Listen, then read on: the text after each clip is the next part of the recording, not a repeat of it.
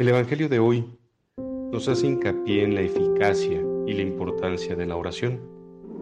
Sobre todo nos dejamos orientar por dos verbos que se encuentran continuos en la narración de este pasaje.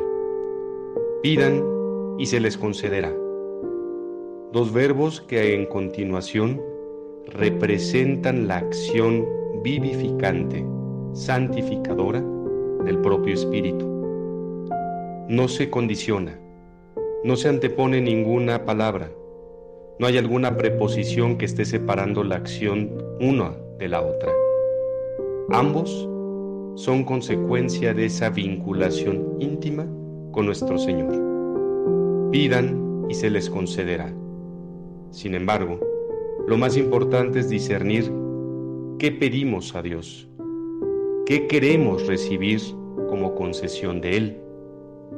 Nos daremos cuenta que nuestra petición tantas veces va acompañada de aquellos deseos que no por, no por fuerza son siempre deseos lícitos o necesarios.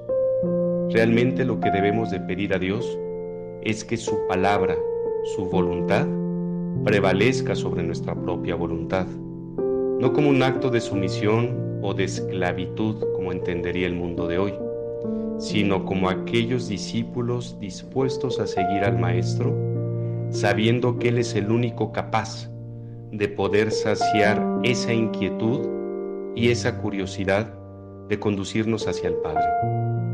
¿Qué es lo que pedimos que conceda ahora? Las gracias, los dones infinitos, la sabiduría esencial para saber hacer esa voluntad que proviene de lo alto.